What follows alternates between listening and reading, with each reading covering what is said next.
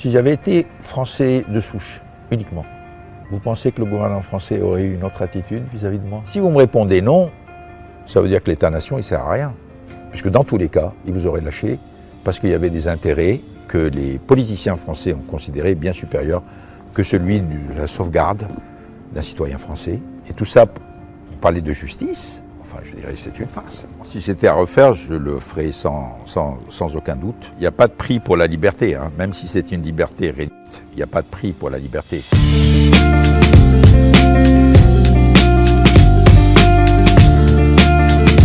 Monsieur et Madame Gonne, bonjour. Merci euh, d'avoir fait l'honneur euh, à VA+, et Valeurs Actuelles euh, de répondre à nos questions. On ne vous présente plus, mais je vous présente très brièvement tout de même.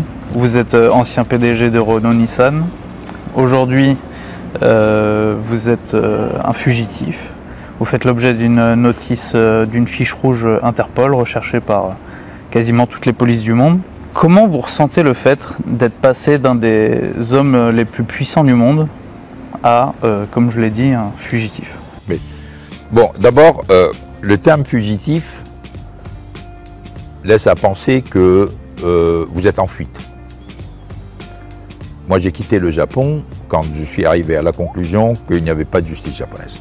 Il y avait une, injustice flagrante qui a fait que, plutôt que de pourrir 7-8 ans devant les tribunaux japonais avant forcément d'être reconnu coupable puisque c'était écrit dès le départ, j'ai décidé de quitter le Japon.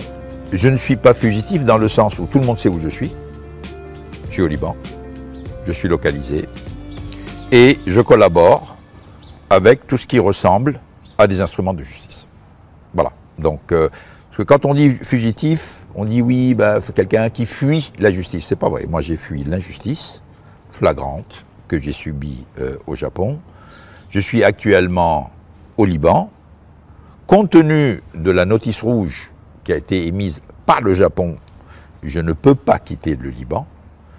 Ce qui fait qu'il y a beaucoup de gens qui posent des questions, mais pourquoi vous n'êtes pas en France? Attendez, je ne peux pas aller en France. Moi, je ne peux pas aujourd'hui, je n'ai pas de passeport. Retirer mes passeports.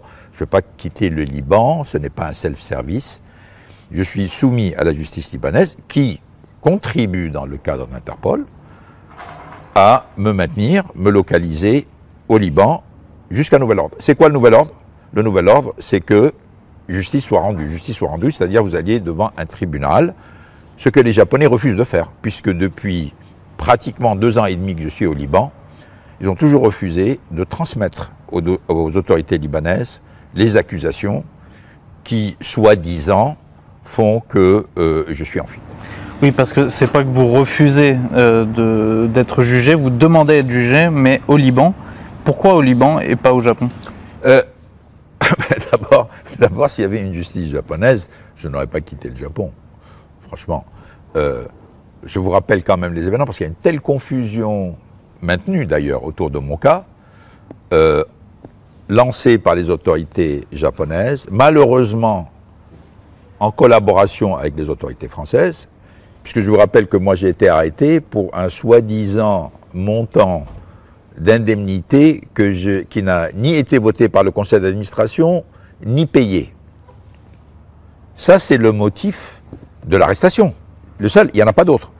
Tout ce qui a été fabriqué derrière, deux mois derrière, trois mois derrière, après d'intenses enquêtes menées par les Japonais, souvent au mépris des règles de justice qui existent dans d'autres pays, tout ça, ça a été fabriqué pour renforcer l'accusation, l'accusation initiale.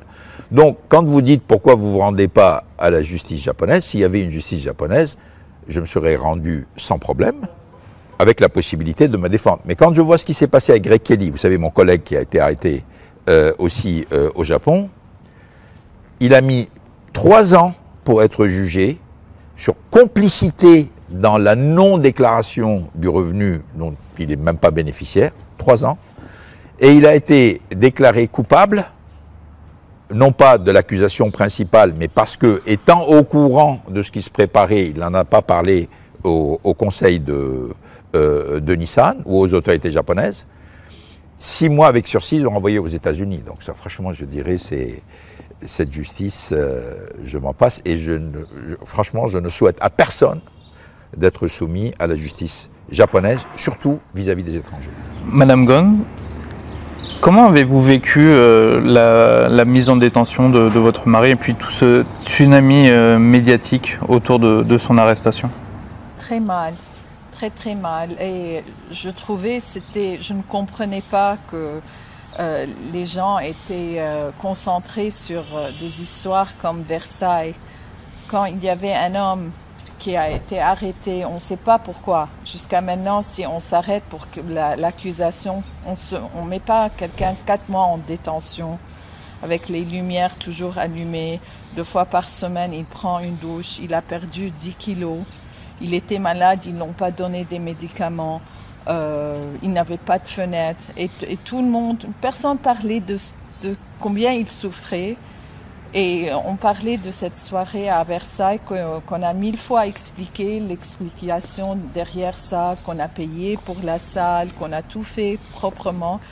Et euh, c'était, les gens, je pense, c'était, ils, ils, veulent une histoire qui est un peu sexy sur Versailles et ça, mais un homme, il y avait des human rights qui se sont cassés et les gens s'en foutaient. Et ça, ça me faisait beaucoup de mal.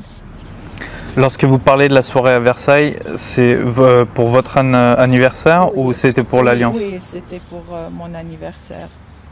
Et on a montré mille fois les papiers que tout était clair et payé et les gens revenaient avec ça.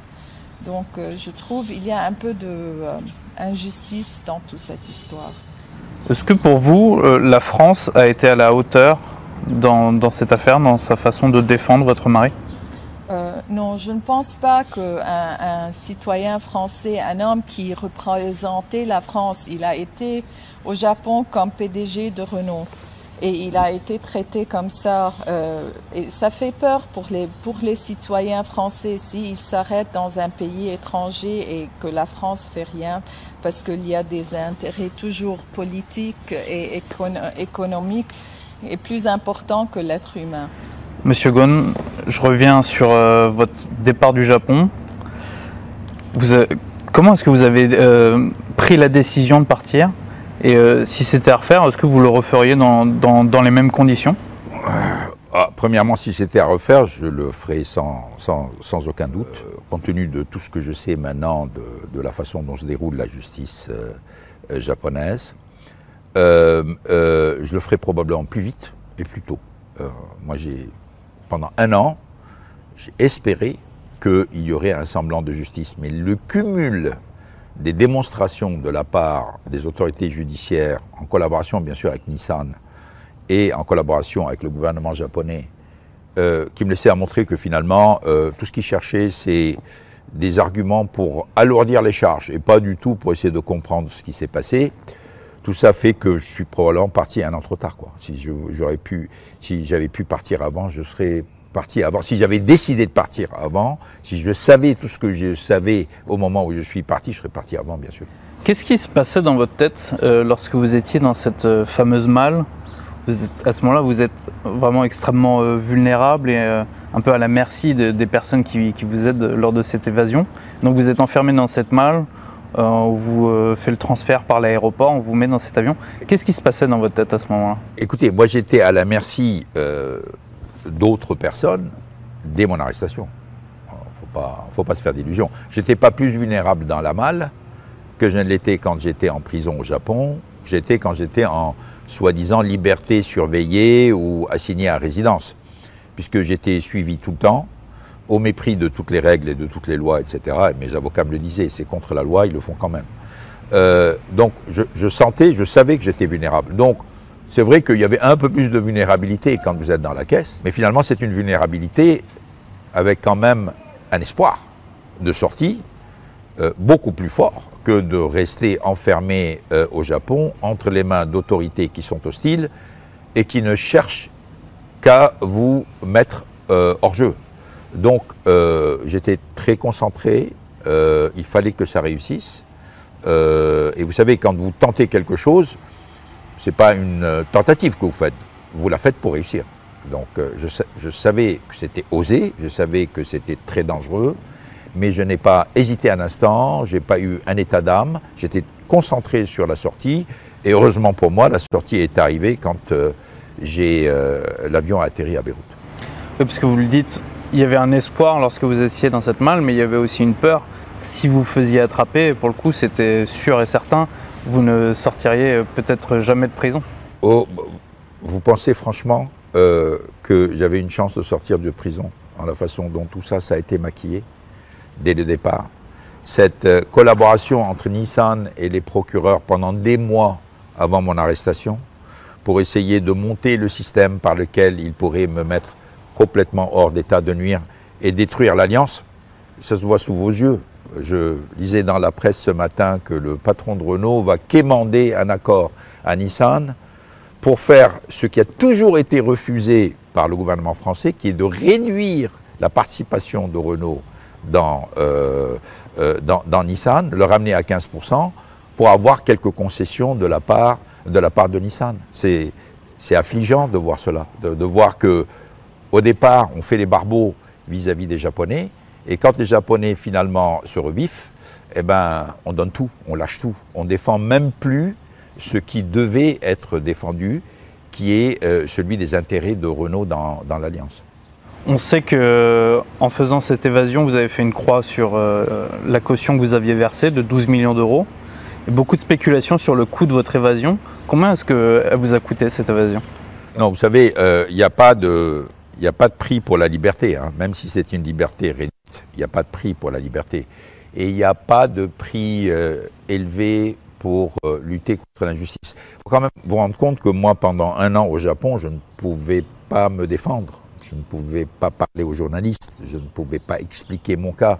Je subissais un matraquage médiatique organisé à partir du Japon avec la complicité, bien sûr, d'un certain nombre d'agences de communication en France, largement payées par, euh, par Nissan, pour montrer tous les côtés un peu euh, désagréables, en laissant penser que je me prenais pour le roi soleil en organisant des soirées à Versailles, qu'il y avait eu des abus ici ou là, etc. Et détourner du véritable enjeu. Le véritable enjeu, c'est un enjeu industriel.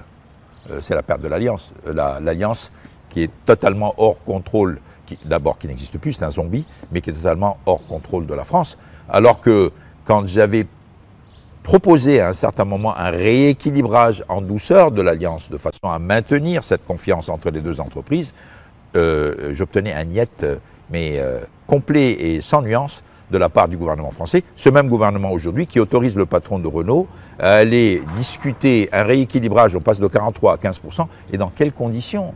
Dans quelles conditions? Dans des conditions où les deux actions de Nissan et de Renault sont au plus bas. Vous suivez encore de très près hein, les, péripéties autour de, de, Renault. Ça reste malgré tout votre, un peu votre bébé? Non, je ne. Non, non. Vous savez, j'ai tourné la page, c'est fini. Ce n'est plus mon bébé. Euh, maintenant, euh, je suis très fier des 18-19 ans où j'étais tête de l'alliance. Je pense que ça a été un parcours impeccable sur le plan de la performance des entreprises. Je suis un peu triste quand on m'amène, parce que moi je ne lis pas les nouvelles, je ne suis pas à la recherche de ces nouvelles, mais vous comprenez bien aujourd'hui au du temps des social media. On m'envoie, chaque fois qu'il y a un article qui me concerne ou qui concerne Renault, Nissan ou Mitsubishi, on me l'envoie automatiquement. Donc je suis au courant, je suis même servi euh, à domicile. Euh, mais euh, tout ceci n'est pas une surprise, je l'ai dit il y a deux ans, en sortant. Je vous ai dit ce qui allait se passer, et c'est en train de se passer. Alors évidemment, c'est camouflé par des grandes paroles, des discours, des trucs rassurants, etc. Mais dans la réalité, c'est que Mitsubishi est par terre, Renault est par terre, euh, Nissan n'est plus que l'ombre de lui-même, l'Alliance est un zombie, et aujourd'hui on présente un scénario dans lequel on va séparer Renault en deux parties, on va faire l'électrique, euh, etc. Et on va commander vis-à-vis des Japonais euh, de bien accepter de participer à ce démantèlement de, de Renault. C'est affligeant. Ceci étant dit, ce n'est plus ma responsabilité. Mais les actionnaires l'ont compris, puisque quand j'étais arrêté, l'action de Renault tournait autour de 70 euros, et aujourd'hui, malgré tout le euh, tous les efforts, euh, elle peine euh, péniblement autour de 30. Madame Ghosn, lorsque vous avez retrouvé votre mari, est-ce qu'il avait changé par rapport à lorsque, vous, lorsque la police japonaise l'avait emmené? Oui, bien sûr, il a changé. Premièrement, physiquement, il a perdu beaucoup de poids, il était très fatigué. Euh, il dormait tout le temps. Je pense que euh, c'était une façon de se fuir de, la réalité. Euh, mais mais il était toujours euh, doux et gentil avec moi. Et ça, c'est important parce que je, ne savais pas qu'est-ce que je vais retrouver, un homme déprimé, un homme qui a totalement changé. C'était pas le cas. Il était très triste. On était tous très tristes et traumatisés de cette histoire, mais euh, mais non, il n'était pas, il n'a pas, il n'était pas déprimé. En tant que couple, comment vous avez réussi à surmonter cette épreuve? Euh, Premièrement, quand quelqu'un souffre ensemble, on a les mêmes problèmes, donc on se comprend. Et ça, ça aide beaucoup. Parce que, euh, oui, on a les mêmes souffrances. Et quand, grâce à notre amour, ça nous a beaucoup aidé à se reconstruire parce que c'est plus facile quand on est à deux et on a les mêmes problèmes et les, mêmes souffrances. Je pense que c'est l'amour. Non, vous savez, il y a deux, moteurs euh, très puissants dans chaque être humain. Il y a d'un côté l'espoir et de l'autre côté l'amour. Il n'y a rien d'autre. Euh, l'espoir et l'amour. Bon, donc euh, moi, le fait d'arriver, au Liban, d'abord, l'espoir renaît. Et évidemment, euh, il y a la chance euh, d'avoir de l'amour dans ma vie, euh, dans cette phase de ma vie, un amour partagé, un amour très fort, qui a été démontré par le combat qu'a mené Carole contre vent et marée au moment où tout le monde nous avait lâchés. je trouve ça extraordinaire. Et ça, ça m'a donné beaucoup de force pour éviter toute forme de dépression, de laisser aller, etc. Au contraire, euh, j'étais combatif, je suis toujours combatif.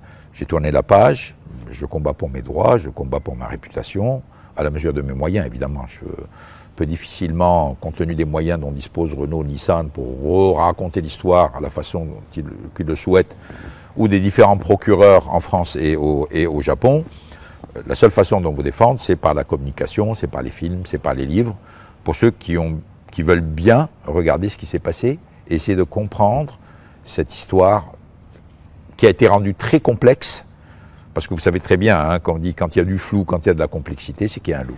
Est-ce que vous gardez le moral tout de même aujourd'hui, sachant que certes, vous avez retrouvé votre femme, qui vous manquait terriblement durant votre détention ou votre résidence surveillée, mais euh, aujourd'hui, vous êtes certes libre au Liban, mais vous ne pouvez pas sortir du Liban.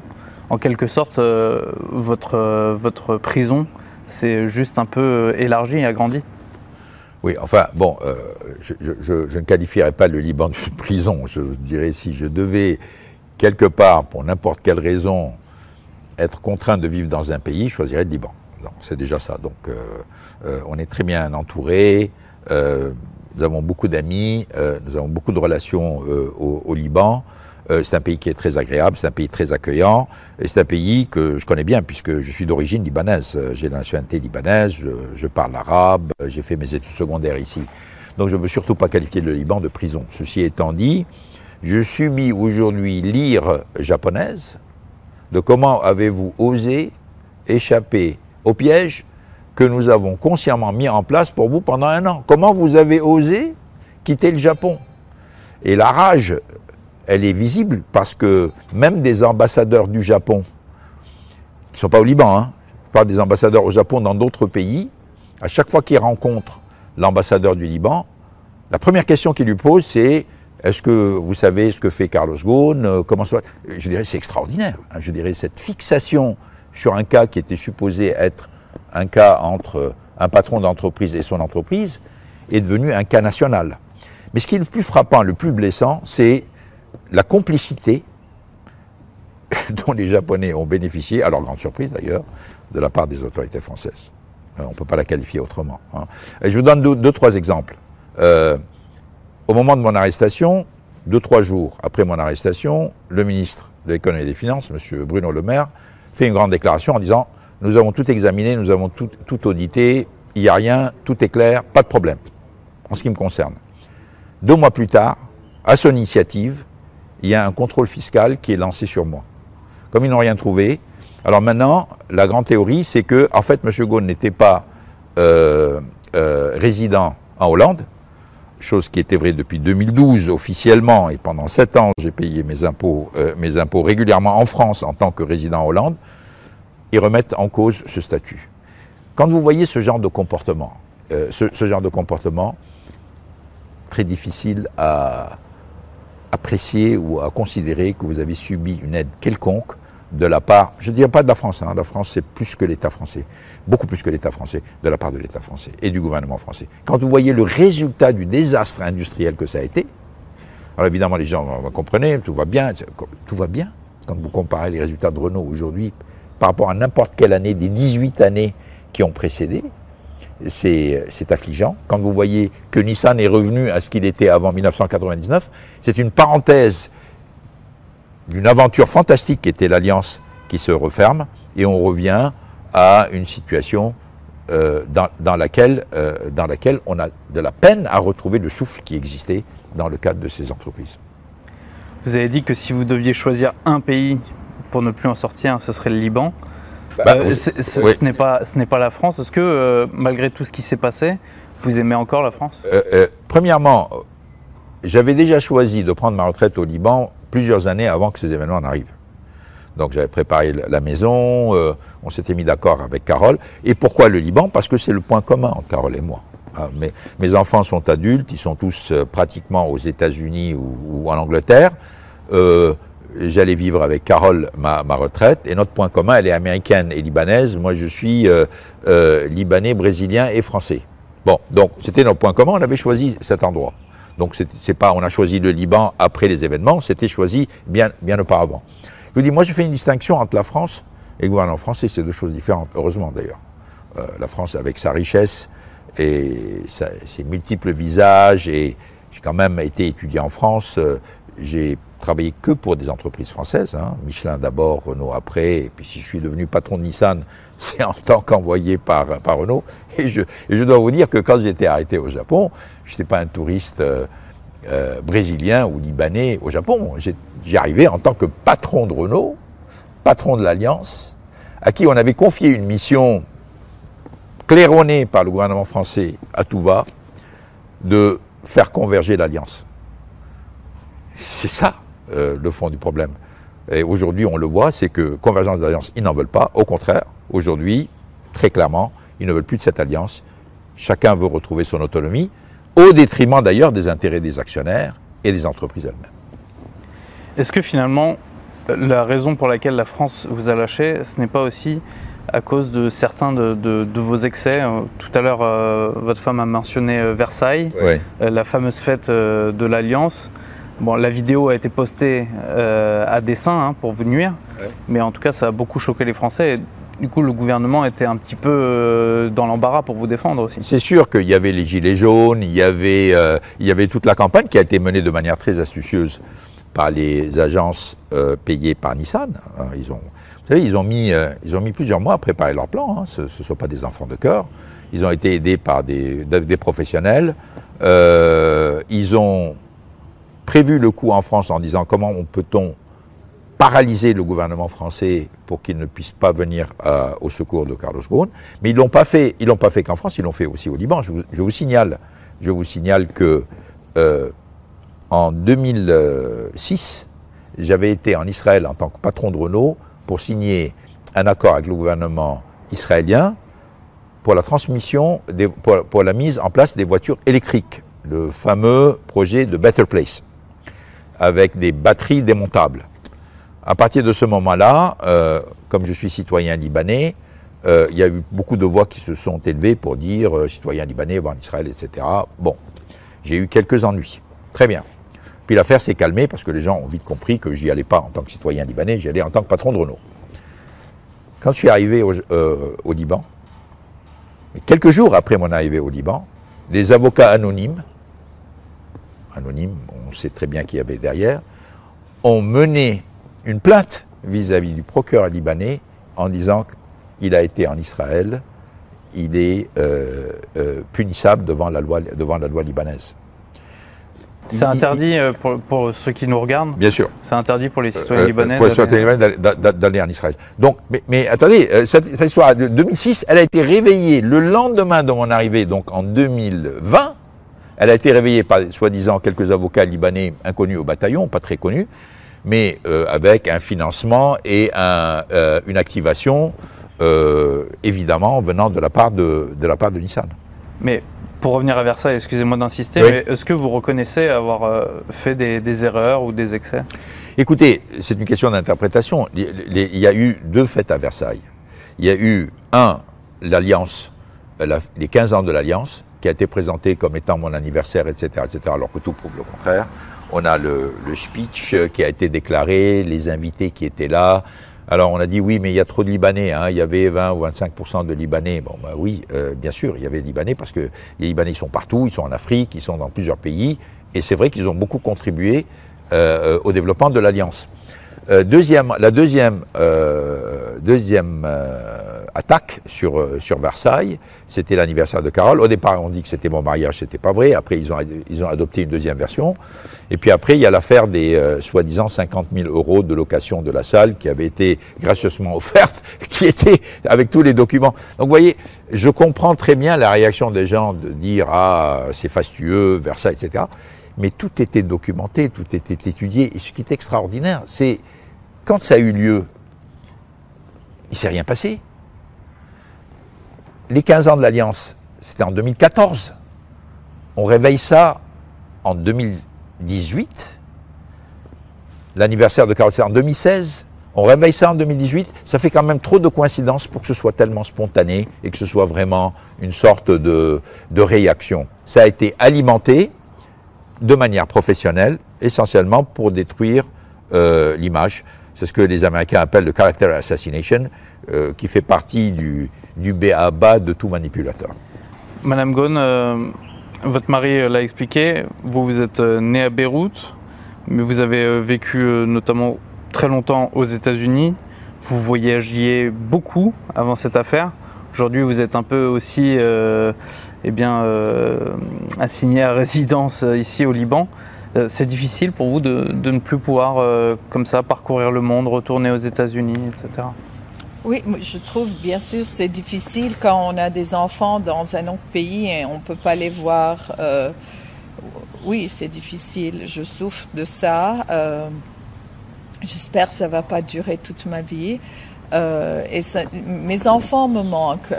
ma maison à New York me manque. Il y a des petites choses qui me manquent. C'est pas des, des- choses. euh, c'est- ma famille qui me manque. Oui, je souffre. Bien sûr, c'est dur. Et je trouve c'est euh, c'était pas nécessaire toute cette histoire pour Carlos et pour moi. C'est injuste. On paye un, prix fort. Dernière question concernant euh, toute cette affaire. Euh, il a été dit que, au vu des conditions extrêmement difficiles que vous avez vécues en détention, durant cette période, vous auriez euh, un petit peu retrouvé la foi euh, chrétienne. Euh, Qu'est-ce qu'il en est? Non, euh, d'abord, euh, c'est pas une question de retrouver. Moi, j'ai toujours eu la foi. Je, ne suis ni un agnostique, ni un athée, etc. Euh, évidemment, cette épreuve, euh, elle vous bouscule. Donc, euh, vous creusez. Euh, Vous essayez de retrouver en vous des explications à tout ce qui est en train de se passer. Donc, moi, je n'ai pas retrouvé la foi, je l'ai approfondie. Euh, et d'un autre côté, je pense que quand vous passez par une épreuve de ce type, si vous n'avez pas la foi, donc l'espoir, et euh, l'amour des vôtres, je ne pense pas qu'un être humain soumis à des conditions de ce type euh, peut, peut- peut. C'est- une opération de destruction euh, menée de manière professionnelle pendant des mois, organisée pendant des mois, non seulement destruction du caractère, mais destruction de la personne, à, quelle- à laquelle ils se sont livrés. Et la grande surprise, c'est. Mais il est parti. Je ne pensais pas un instant qu'il pensait que quelqu'un pourrait quitter le Japon, dans n'importe quelle condition d'ailleurs, dans une malle ou autrement. Euh, C'était pas du tout une hypothèse qu'ils envisageaient. Donc la surprise est à la base de cette vindicte euh, qui me poursuit, comment il a osé, pire, réussi à sortir de nos griffes. Je vais vous poser maintenant quelques questions sur la situation euh, globale du, Liban.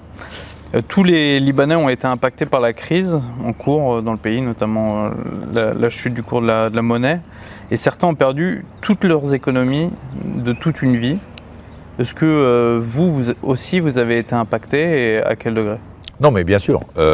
moi, j'ai été impacté, Carole a été impacté. Nous avons plein de parents, d'amis qui ont été impactés. C'est normal, parce que vous avez tout le système bancaire qui s'arrête, tous les dépôts qui sont gelés. personne qui vit au Liban, qui a des liens au Liban, peut vient vous dire je n'avais rien au Liban. Ce, n'est pas vrai. Nous avons tous été impactés. Ceci étant dit, mais, cet impact, vous savez, vous le vivez de manière différente. Parce qu'il y a des, personnes qui, ont été impactées dans le sens où ils n'ont plus de quoi vivre. Euh, ça, c'est vraiment extrêmement troublant. Euh, ces personnes qui ont toutes leurs économies dans une banque libanaise, qui ont travaillé toute leur vie. Et donc ça, c'est très triste de voir euh, des personnes arriver à la fin d'une carrière et se retrouver dans une situation de, ce type. Nous, nous, nous, voyons, parce que Carole et moi, nous, nous sommes engagés dans un certain nombre d'associations pour essayer de soulager un peu la, misère que nous voyons autour de nous. Nous voyons beaucoup de cas qui sont euh, franchement très, euh, très durs, très, très, très tristes. et avec pas mal de personnes, nous œuvrons pour essayer de soulager un peu ces, difficultés. Vous savez, quand un État s'effondre, euh, ça fait beaucoup de mal. Hein. Euh, tous les citoyens souffrent. Hein. Il n'y a pas de citoyen qui échappe à ce genre de, situation. Mais euh, ceux qui souffrent le plus, ce sont ceux dont la vie de tous les jours est impactée. Pas, pas les gens qui ont perdu leur épargne, mais qui ont toujours les moyens de vivre correctement. Ceux-là, bon, ils vont regretter ce qu'ils ont perdu, mais ça ne les touche pas autant que ceux qui le subissent dans leur chair, quoi, qui n'ont plus de quoi payer un médicament, de quoi de envoyer les enfants à l'école ou les envoyer à l'université. Ça, c'est très dur. Est-ce que vous pouvez nous parler un peu plus en détail euh, des associations avec lesquelles vous, vous travaillez pour venir en aide aux Libanais? Écoutez, il y a une, association qui s'appelle Lubnaniyoun, euh, qui est une association euh, qui aide les écoles, essentiellement en donnant des bourses à des élèves dans les écoles qui ne dont les parents ne peuvent plus payer la scolarité. Euh, bon, c'est une association qui est reconnue, qui agit essentiellement dans le euh, périmètre euh, de la région du sud et du centre du Liban. nous les connaissons depuis longtemps, nous les aidons depuis longtemps. Alors évidemment, aujourd'hui, nous les aidons beaucoup. Carole y consacre beaucoup de temps. Carole parraine deux écoles du sud du Liban, parce qu'elle est originaire du sud du Liban, elle est donc très sensible à cette région. Euh, elle y passe beaucoup de temps, elle les visite, elle les aide, elle les oriente. Et évidemment, bien sûr, il y a aussi une aide financière. Et nous, non seulement direct, mais nous essayons d'associer beaucoup d'amis pour leur montrer ce qui doit être fait, ce qui peut être fait les résultats, ce qui est fait. Donc, sur ce plan, Carole est extrêmement efficace. Euh, moi, j'aide euh, d'une autre manière. Je, suis à l'université, je, travaille pro bono, euh, je fais un stage de management de performance. Toutes les personnes que j'ai conviées à ce stage le font là aussi pro bono, ce qui fait que tous les, les paiements qui se font par les participants vont à l'université, essentiellement là aussi pour distribuer des bourses et pour aider les, à la formation de techniciens pour qu'ils trouvent du boulot. Donc on est engagé dans pas mal d'actions euh, qui sont essentiellement, qui visent à essayer de régénérer un peu le tissu essentiellement éducatif et professionnel au Liban. S'il n'y avait pas l'aide de la diaspora libanaise euh, à l'étranger et euh, ces actions caritatives, humanitaires, même des petits réseaux d'associations dans, toutes ces villes, le Liban s'effondrerait aujourd'hui? Ah oui, mais il n'y a, a, aucun doute là-dessus. Aujourd'hui, la force du Liban, c'est la diaspora. La diaspora libanaise, elle est très nombreuse puisqu'elle représente euh, deux à trois fois la population libanaise qui réside euh, au Liban. Et puis la diaspora euh, libanaise qui est attachée au pays en grande partie. Et, et j'espère qu'on saura trouver les moyens de recréer les conditions dans le pays où non seulement ils sont attachés au pays émotionnellement, mais aussi qu'ils voient que le pays est un bon endroit où investir. Euh, c'est ça ce qui va nous sortir de la crise. C'est pas ni le FMI, ni les aides à droite et à gauche, tout ça c'est, marginal. Euh, la seule renaissance, elle vient de l'intérieur, euh, elle n'est pas imposée de l'extérieur. Alors, ce qui vient de l'extérieur, c'est un catalyste, c'est quelque chose qui peut vous aider à aller plus vite.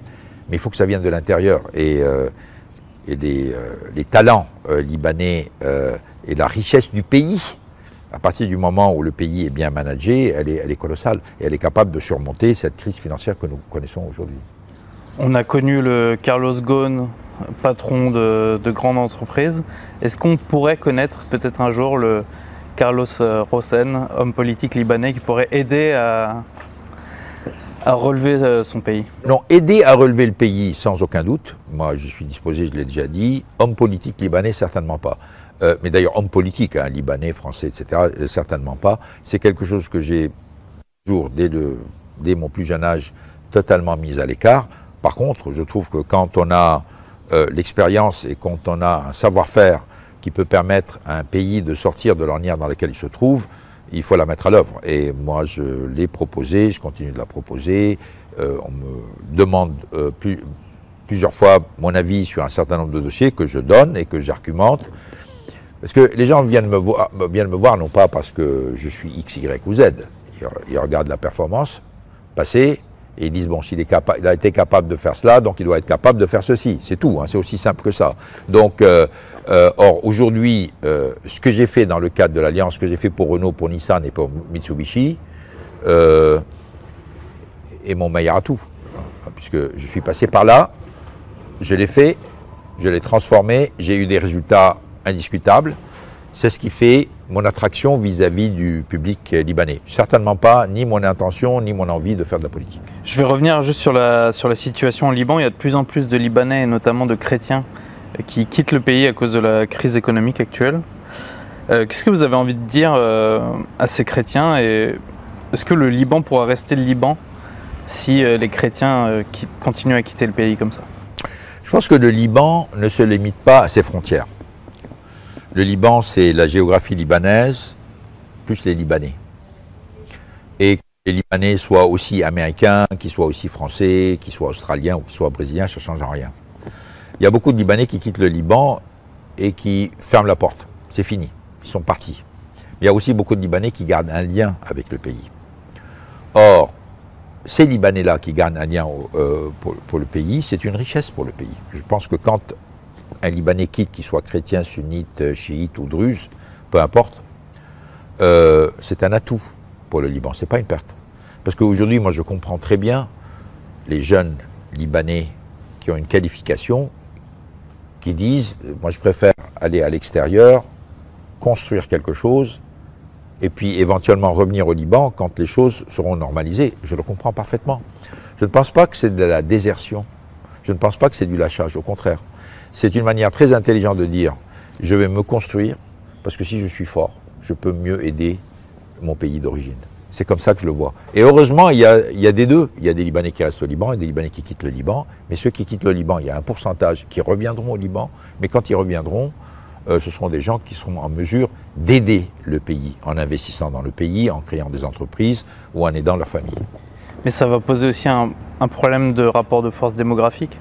C'est-à-dire que si les populations euh, chiites ou sunnites font plus euh, beaucoup plus d'enfants que les populations chrétiennes, au bout d'un moment, il va y avoir un déséquilibre au niveau de, du rapport de force des populations et ça pourrait peut-être aussi changer l'équilibre politique actuel du Liban Oui, c'est très vrai, à condition, euh, à condition que les Libanais qui sont à l'extérieur euh, ne votent plus. Or, vous savez très bien que le, droit de vote, personne qui a la nationalité libanaise, ou qu'elle réside, peut très bien voter au Liban. Donc, ceci, c'est l'antidote absolu au fait que vous pénalisez les personnes qui ont quitté le pays et pas, au contraire, vous donnez plus de poids à ceux qui sont, qui sont restés. Or, aujourd'hui, le Liban survit à cause des personnes qui ont quitté le pays. Ce sont les, euh, les envois d'argent massifs de la diaspora libanaise qui maintiennent le pays à flot. De 8 ou 9 milliards de dollars d'envois des Libanais de l'extérieur, et c'est ce qui maintient le pays, même dans la situation précaire dans laquelle il se trouve. Donc, le, maintien euh, du droit de vote aux Libanais qui ont la nationalité libanaise mais qui ont quitté le pays, est un moyen d'éviter que les communautés qui ont le plus émigré soient celles qui soient pénalisées politiquement. Deux questions euh, sur la France.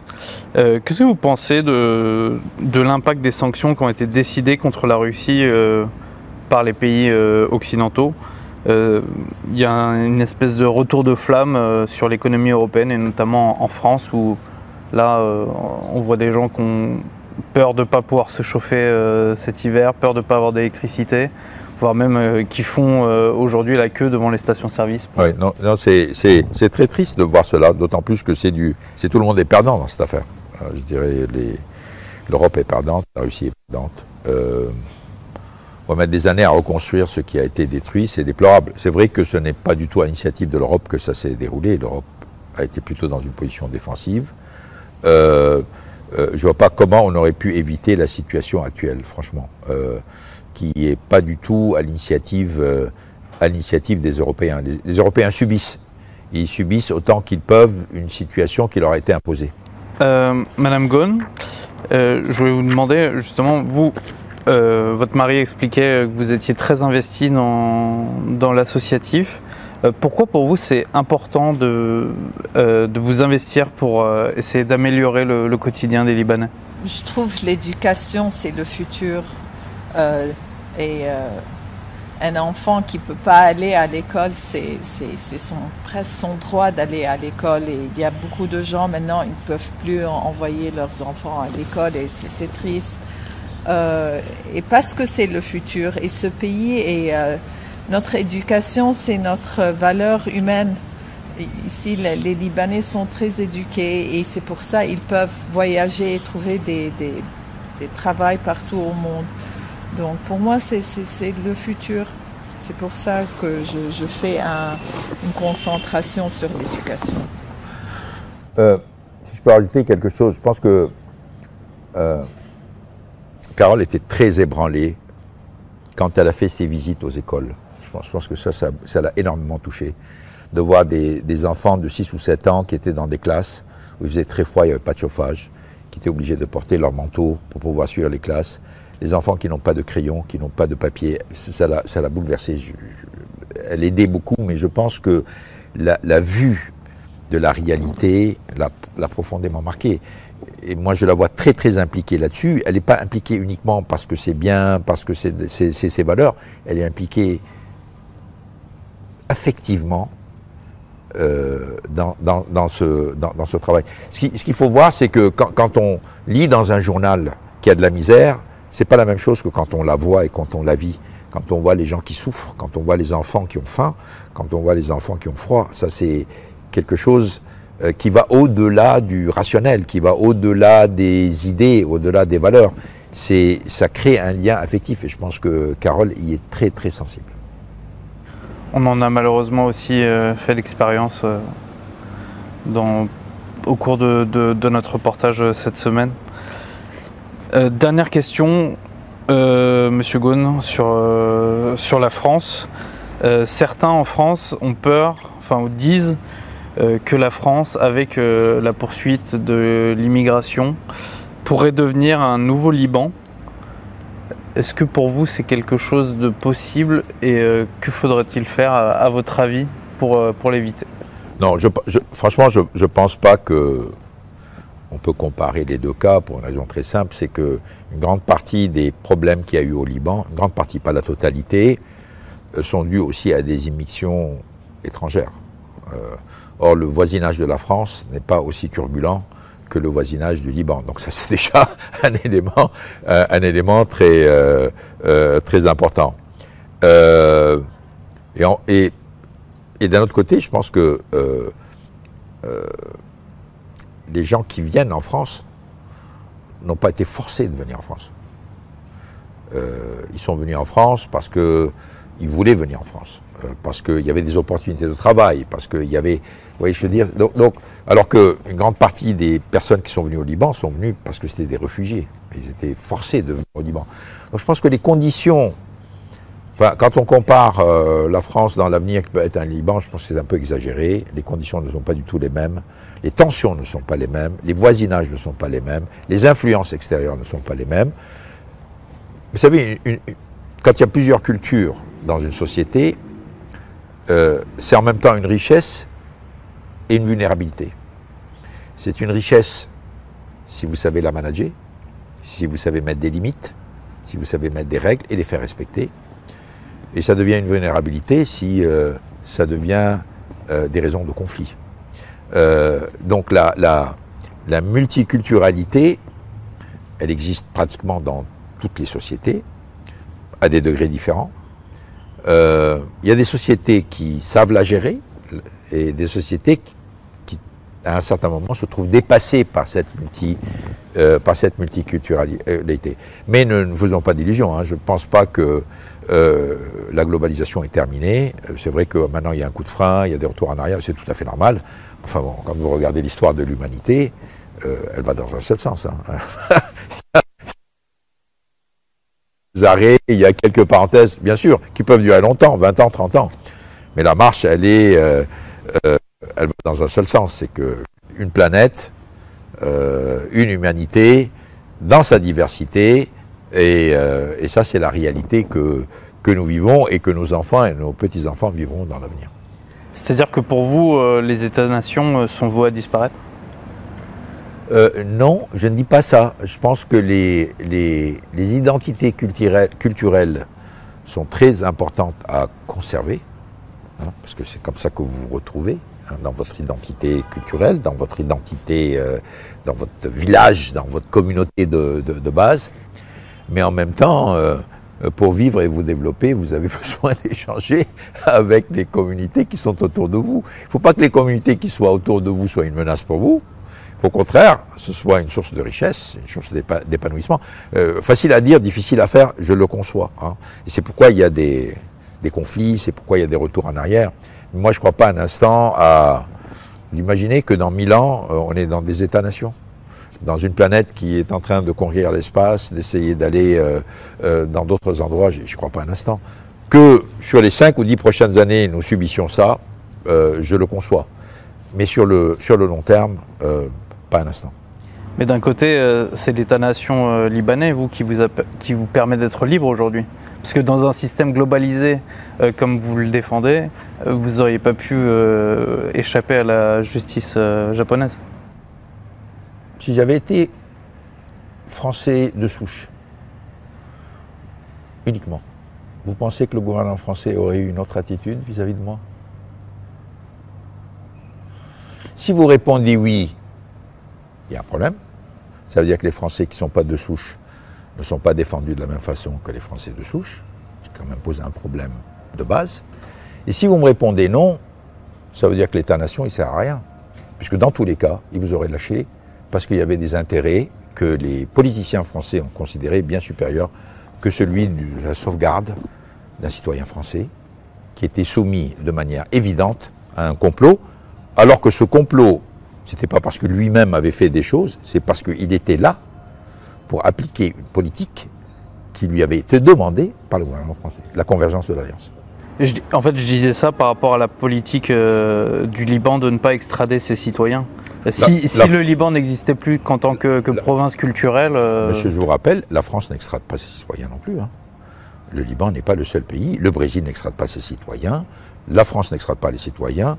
Euh, euh, je dirais donc il y a plein de pays qui n'extractent pas leurs citoyens. Donc c'est pas que c'est un pays refuge, non. C'est il y a une question de souveraineté qui est à la base de la constitution d'une nation, et vous pouvez pas juste euh, sélectionner quand la souveraineté marche ou qu'elle ne marche pas. Merci beaucoup, Madame Ghosn et Monsieur Ghosn, de nous avoir accordé cet entretien. Je vous en prie. Et qu'est-ce qu'on peut vous qu'est-ce qu'on peut vous souhaiter pour pour l'avenir, Madame Ghosn? À toi. Moi, c'est euh, freedom, on dit? Liberté. Liberté totale, plus totale.